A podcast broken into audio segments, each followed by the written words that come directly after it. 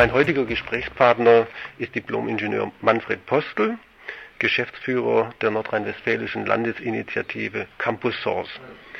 Herr Postel, warum wurde die Campus Source Initiative überhaupt gegründet? In Nordrhein-Westfalen hatten Pioniere sehr viele Softwarewerkzeuge und komplette Software-E-Learning-Plattformen entwickelt. Da sind erhebliche Steuermittel hineingeflossen. Man wollte diese entsprechenden Entwicklungen der Allgemeinheit zur Verfügung stellen. Zunächst erstmal anderen Hochschulen, aber auch anderen Interessenten unter Open Source Bedingungen, unter Bedingungen, die es jeder nutzen konnte. Man wollte die Kräfte bündeln und man wollte natürlich auch die Synergieeffekte aus einer Kooperation unter den Hochschulen, das heißt zur Weiterentwicklung dieser Plattform und Module, das heißt zur Pflege dieser Plattform und Module koordiniert weiter äh, bearbeiten. Campus Source klingt wie Open Source für Hochschulen. Welche Konsequenzen hat das für die Hochschulen?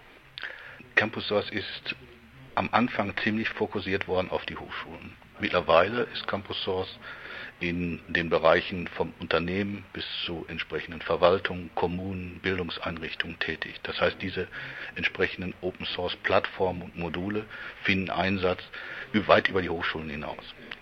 Im Hochschulbereich hatte ich gerade erklärt, warum Campus Source dementsprechend diese Bündung vorgenommen hat. Äh, Campus Source stellt sicher, dass diese Plattformen keine Projektplattformen mehr sind, sondern echte Betriebsplattformen. Das heißt, die eingesetzt werden bei diversen Institutionen. Im Moment ist es so, dass Campus Source 3500 registrierte User oder Anwender oder Institute hat, die unsere Plattformen einsetzen und die Werkzeuge nutzen. Das heißt, da ist eine Community entstanden, wo alle von partizipieren. Die Hochschulen, wo die äh, Plattformen eingesetzt werden und die Werkzeuge, die dann also auch entsprechende Fehlermeldungen wieder zurückmelden, die weiterentwickeln, die so ein bisschen diese Community bilden. Nach dem Motto also gemeinsam entwickeln ist einfacher. Ist ressourcenschonend. Darf ich da einhaken? Open Source äh, bei Betriebssystemen mhm. oder Office-Anwendungen greift er auf eine sehr große Entwicklergemeinde zurück und hat damit tatsächlich äh, Pendants zu kommerziellen Produkten erreicht. Bei E-Learning sind ja die Adressaten viel geringer und die Entwicklergemeinden vielleicht viel kleiner. Trägt dann trotzdem der Open Source Gedanke? Ja, also der Open Source Gedanke trägt auf mehreren Säulen. Die erste Säule ist, dass sich jetzt fast keiner mehr leisten kann, dementsprechend alleine sowas wie in den Hochschulen üblich weiterzuentwickeln, zu pflegen. Zweitens, dass die entsprechenden offenen Schnittstellen bei solchen Systemen natürlich einfach einpassbar sind in die Hochschulinfrastruktur.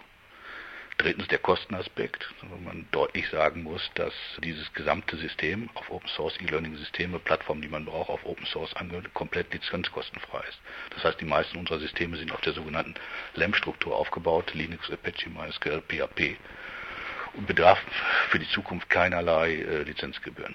Und der wichtigste Aspekt ist einfach, der Quellcode ist dabei, dokumentiert. Qualitätsgesichtspunkte will ich jetzt nicht anführen, aber sind bei uns, um überhaupt aufgenommen werden in der Programm, sind schon erheblich, um diese Hürde äh, zu bekommen, im Campushaus aufgenommen zu werden. Wenn diese Hürde überschritten ist, ist es aber so, dass natürlich dementsprechend man mit diesem System eine ziemlich passgenaue Einpassung in die Hochschulinfrastruktur Software reinkriegen kann.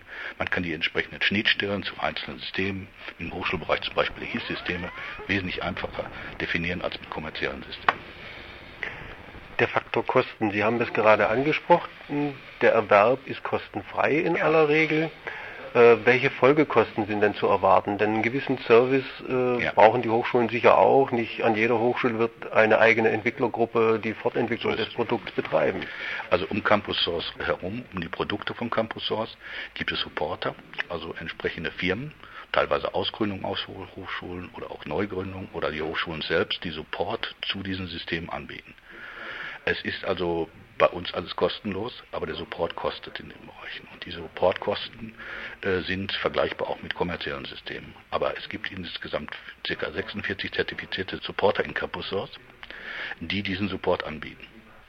Von der Hotline bis zur äh, Anpassungsprogrammierung oder bis zur Aufsetzung neuer Feature, zur Pflege, ASP, alles möglich in dem Bereich. Und diese Firmen garantieren also auch den Support für die Systeme, die sie äh, supporten. Und wir prüfen diese Supporter vorher, ob sie auch in der Lage sind, dieses zu tun.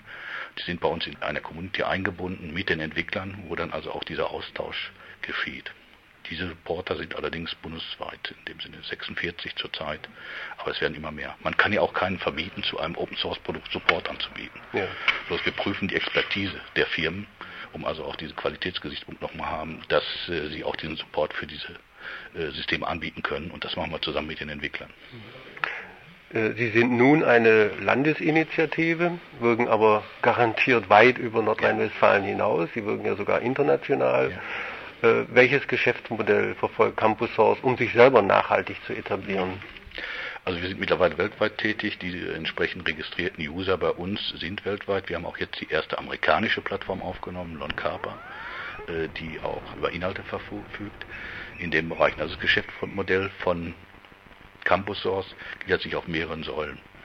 Die eine Säule ist, dass Campus Source eine öffentliche Finanzierung äh, erhält für entsprechend die Beratung auch, die sie anwenderneutral macht in den Bereichen, für die entsprechenden Dienstleistungen der Geschäftsstelle.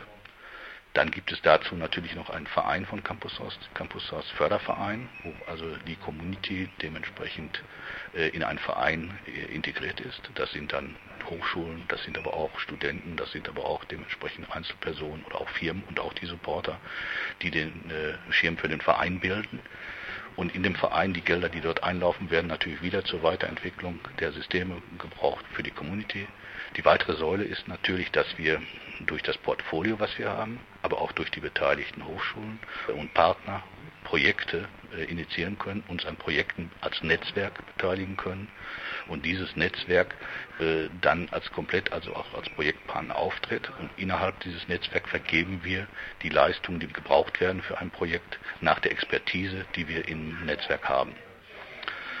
Das ist vorteilhaft bei der derzeitigen Lage, muss man sagen, und den Kampf um die Projektmittel. Und Sie wissen alle, wie stark die überzeichnet sind zurzeit, ob man auf den europäischen Markt guckt oder bei den europäischen Ausschreibungen oder bei den Bundesausschreibungen und auch bei den Landesausschreibungen.